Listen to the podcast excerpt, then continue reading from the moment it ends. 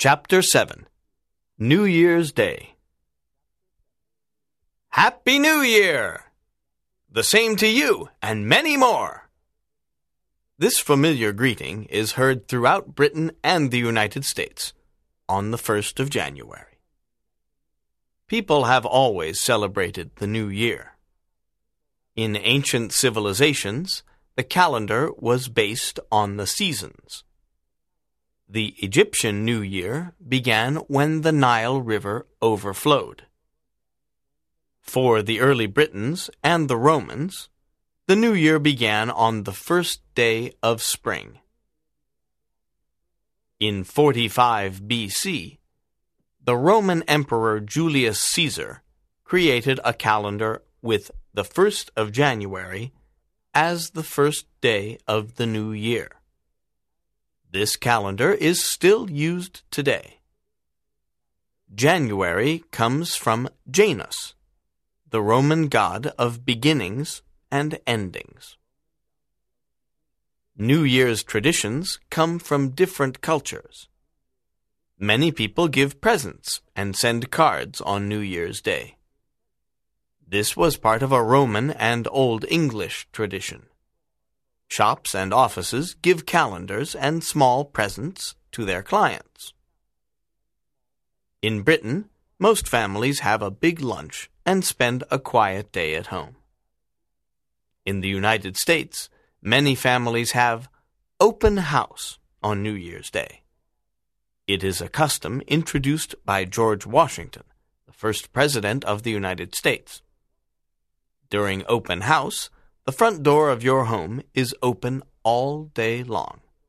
Friends and relatives come to say Happy New Year. They eat and drink something and then leave. Many clubs and organizations have open house too. On New Year's Day, most of the United States is covered with snow.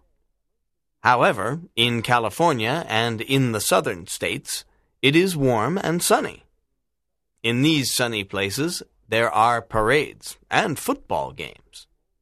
These football games are called bowl games. Each region has its parade and football game. Rose Bowl in Pasadena, California. Orange Bowl in Miami, Florida. Cotton Bowl in Dallas, Texas. Sugar Bowl in New Orleans, Louisiana. The Pasadena Tournament of Roses Parade is the biggest and oldest New Year's Day event. In Pasadena, more than 3 million people go to watch the parade. More than 70 million Americans watch it on television. Every year, there are about 60 spectacular floats made of fresh flowers.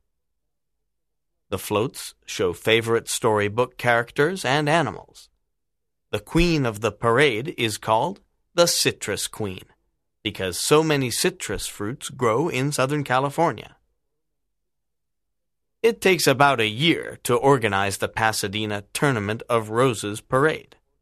The entire city participates in this extraordinary event. When the parade ends, everyone goes to the football stadium to watch the Rose Bowl game, the biggest sports event of the year. Another famous New Year's Day parade is the Macy's Day Parade in New York City. Many Americans watch this parade on television in the morning, and in the afternoon, they watch a football game.